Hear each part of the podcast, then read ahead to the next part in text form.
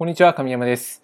えー10月29日に収録をしております。えっ、とですね、今日は儲かってるのに使われない手法というものについてお伝えしたいと思います。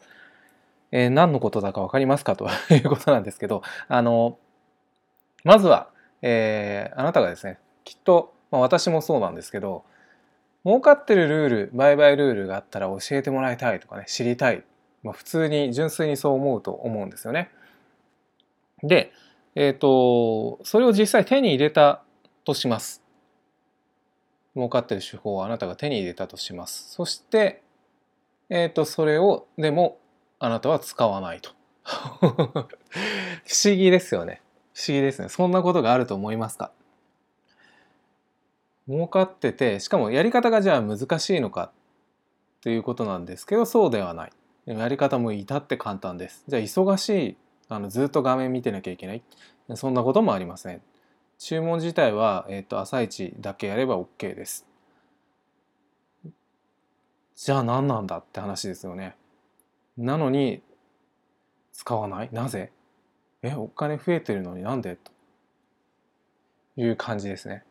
まあその増えてる期間とかっていうのもあるとは思いますけど、まあ、ちなみにですね。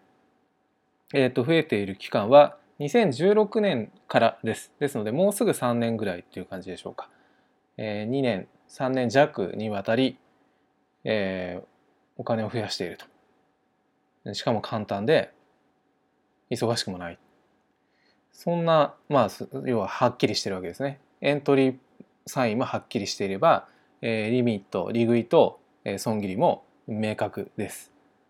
ですので、まあ、あの、なんかね難しいからできないってわけでもないし忙しいからできないってわけでもないです。でも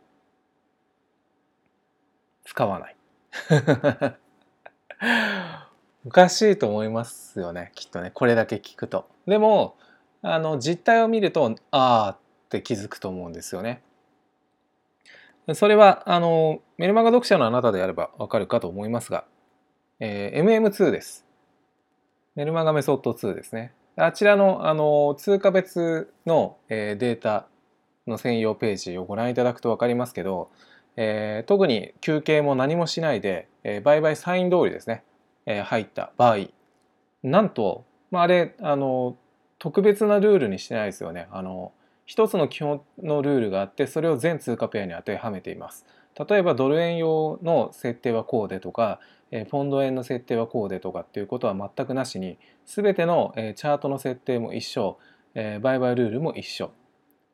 リミットストップとかその他も全て一緒ですよね。にもかかわらず、え約3年間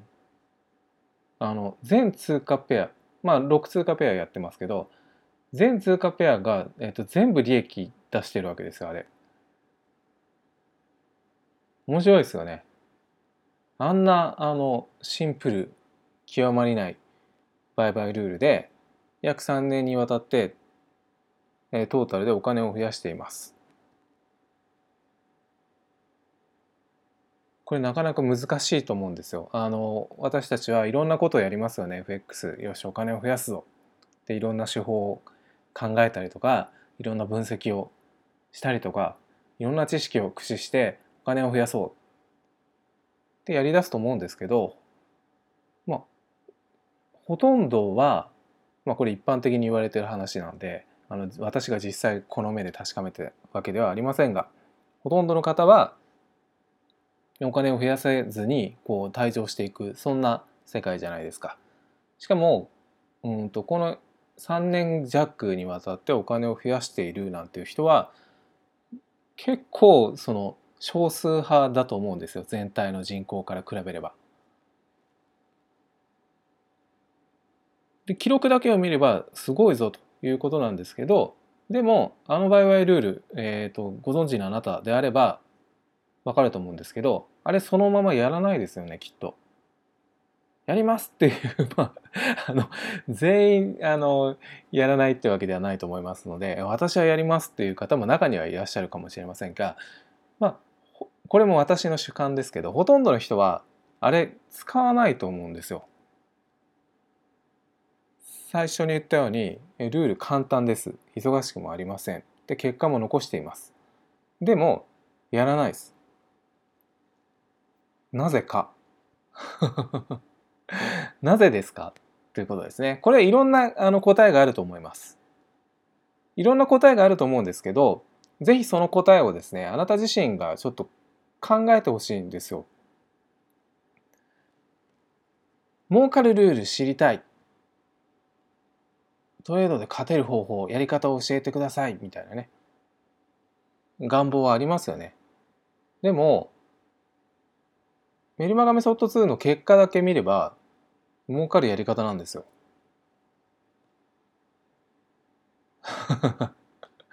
そこはかなってるんですよね。儲かるやり方をもうすでに手に入れてるんですよでもそこであえてそれを使わない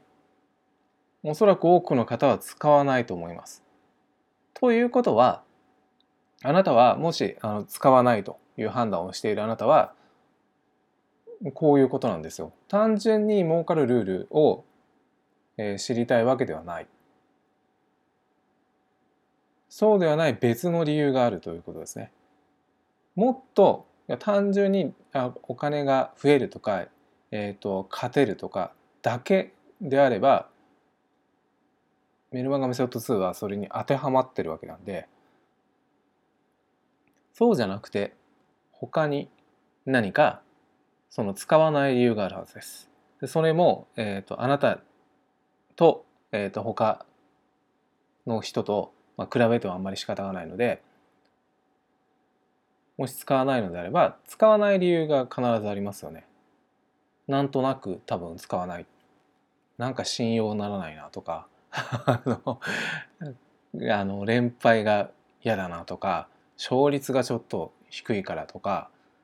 ドローダウンが大きいなとかまあ今具体的な事例を挙げましたけどいろんなその例があると思います。でそこをですね、えー、普段あまり考えないことが多いんじゃないかなというふうに思うんですよ。単純に勝てるルールとか単純に、えーと、お金が増やせるとかすごくざっくりとしたこうイメージ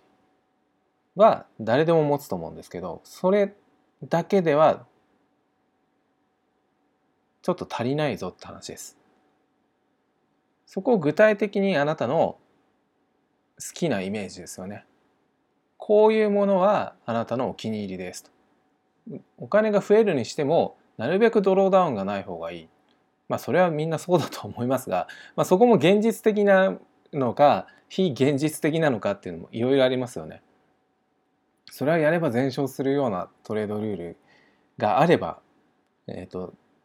あるに越したことはないですけど、まあ、そんなものは存在するかっていうようなところもまた別の話になってくるので、まあ、本当に存在しますってもう信じて疑わないのであればそれを追求すればいいと思いますけどもしいやそこまではないだろうなっていうことであればじゃあどのぐらいだったら許容できるのかっていうことですよね。さっき言ったドローダウン連敗全勝しないルールであれば必ず負けを挟むわけじゃないですか。いや損失を挟むわけですよ。お金が実際減るわけですよ。それってどの程度だったら許容できるんですかねと。考えたことありますか？ということですね。でそのあたり具体的に、えーと、イメージができていたり、えーと、それが私はこうこうこうですって即答できるような方であればものすごくあのあなたご自身がですね要は芯がぶれてないというかはっきりしているので、まあ、やることもシンプルで、えーと、はっきりできていると思うんですよ。要は、えーと直近の損益結果に振らされないなんていう状態に慣れてると思います。でももし慣れていないのであれば今日言ったその使わない理由ですよね。シンプル簡単で利益が上がる売買ルールを知っていてもそれを使わない理由そこにあなたなりのそのぶれない、え根拠みたいなあなたの必要な情報条件そんなヒントがきっと隠されていると思います。ぜひですねその辺りをいろいろ考えてみると自分自身の中でああこういうことなのか私が欲しいのはなんていうことにですね、えー、気づかされますのであのやたらめったらあるうんと一般論とか広い情報とか いろんなことに振り回されなくて済むようになるんじゃないのかなというふうに思います。では、えー、今日も最後までご覧いただきましてありがとうございました。